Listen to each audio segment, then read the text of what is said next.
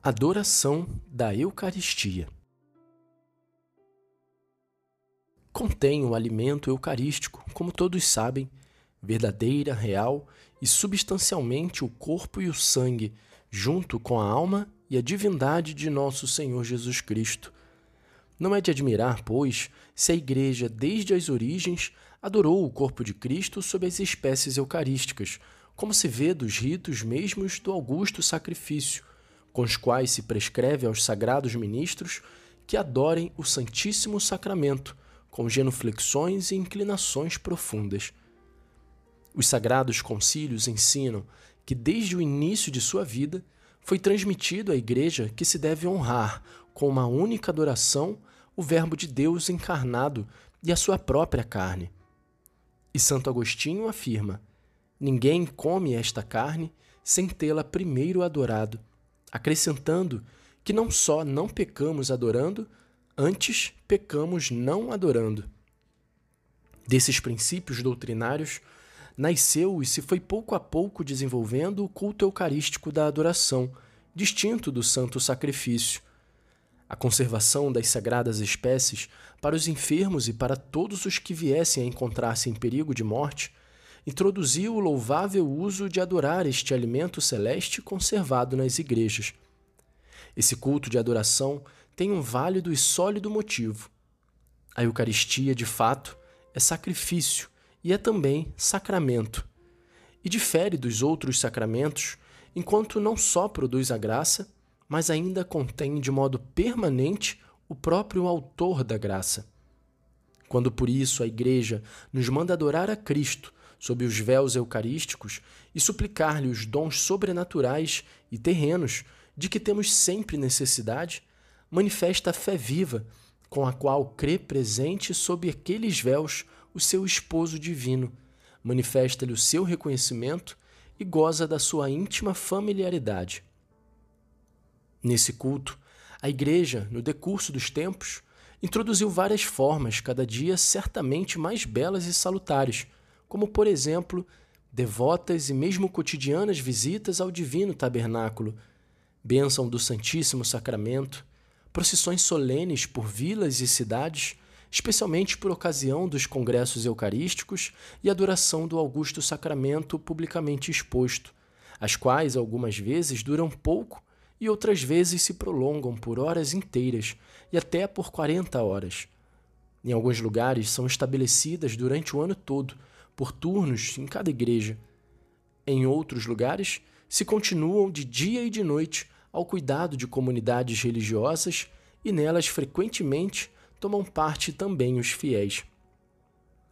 Esses exercícios de devoção contribuíram de modo admirável para a fé e a vida sobrenatural da igreja militante na terra, a qual, assim fazendo, se torna, de certo modo, eco da igreja triunfante, que eternamente canta o hino de louvor a Deus e ao Cordeiro que foi imolado. Por isso a Igreja não só aprovou, mas fez seus e confirmou com a sua autoridade estes exercícios devotos propagados em toda parte no correr dos séculos. Eles fluem do espírito da sagrada liturgia e, por isso, desde que sejam cumpridos com o decoro, a fé e a devoção requeridas pelos sagrados ritos e pelas prescrições da Igreja certamente ajudam muitíssimo a viver a vida litúrgica. Nem se diga que tal culto eucarístico provoca uma errônea confusão entre Cristo histórico, como dizem, que viveu na terra, o Cristo presente no augusto sacramento do altar, e o Cristo triunfante no céu e dispensador de graças. Deve-se, pelo contrário, afirmar que, desse modo, os fiéis testemunham e manifestam solenemente a fé da Igreja, com a qual se crê que um e idêntico é o Verbo de Deus e o Filho de Maria Virgem, que sofreu na cruz, que está presente e oculto na Eucaristia e que reina no céu. Assim afirma São João Crisóstomo: Quando vês a ti apresentado o corpo de Cristo, dize a ti mesmo: Por este corpo não sou mais terra e pó, não mais escravo, porém livre. Por isso espero alcançar o céu e os bens que aí se encontram, a vida imortal, a herança dos anjos, a companhia de Cristo. Este corpo transpassado pelos cravos, dilacerado pelos açoites, não foi presa da morte. Este é aquele corpo que foi ensanguentado, transpassado pela lança, do qual brotaram duas fontes salutares, uma de sangue, outra de água. Este corpo foi-nos dado para o possuir e para o comer, e isso foi consequência de intenso amor.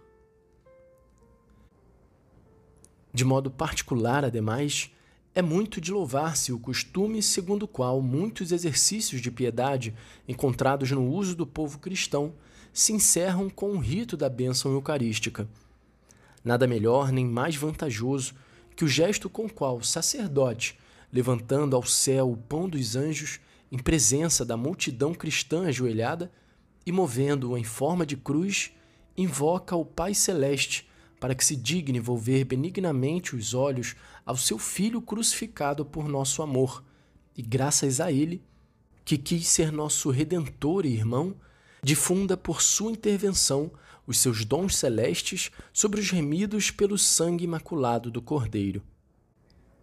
Procurai, pois, veneráveis irmãos, com a vossa habitual e grande diligência, que os templos edificados pela fé e pela piedade das gerações cristãs no decurso dos séculos, como um perene hino de glória a Deus onipotente, e como digna habitação de nosso Redentor, oculto sob as espécies eucarísticas, seja o mais possível aberto aos sempre mais numerosos fiéis, para que eles, recolhidos aos pés de nosso Salvador, ouçam o seu dulcíssimo convite. Vinde a mim, vós todos que estáis atribulados e oprimidos, e eu vos aliviarei. Os templos sejam, em verdade, a casa de Deus, na qual quem entra para pedir favores se alegre de tudo conseguir e alcance a consolação celeste. Somente assim poderá acontecer que toda a família humana se pacifique na ordem e, com inteligência e coração concordes, cante o hino da esperança e do amor. Bom pastor, pão verdadeiro, ó Jesus, compadece-te de nós, apacenta-nos, guarda-nos, faze-nos contemplar a felicidade na terra dos vivos.